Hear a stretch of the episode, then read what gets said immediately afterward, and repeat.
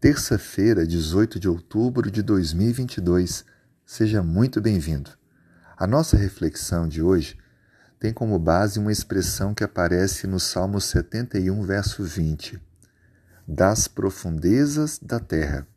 O que queria dizer isso o salmista? O Salmo 71 mostra a angústia de alguém que está com sua vida em risco, rodeado de inimigos e vendo a possibilidade do fim a qualquer instante.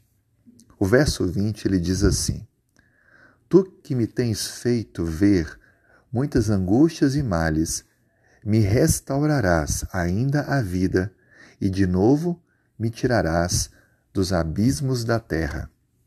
O salmista nos apresenta que, ainda que fosse perdida a sua vida devido aos inimigos e às circunstâncias que ele estava enfrentando, ele acreditava que o Senhor o ressuscitaria.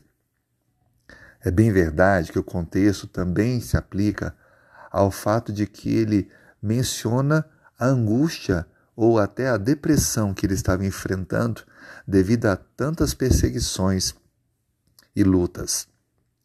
Dessa forma, podemos também deduzir que as profundezas da terra seriam um estado de depressão que ele se encontrava e só Deus poderia resgatá-lo daquele estado, devolvendo a alegria e o ânimo da vida.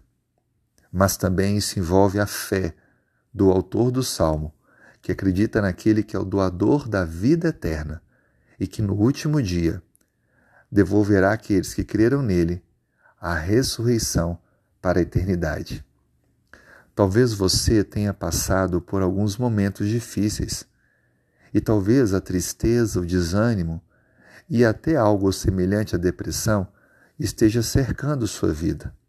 Lembre que temos um Deus que nos ama, que nos restaura, que cuida de nós e que no último dia cumprirá sua justiça em nosso favor.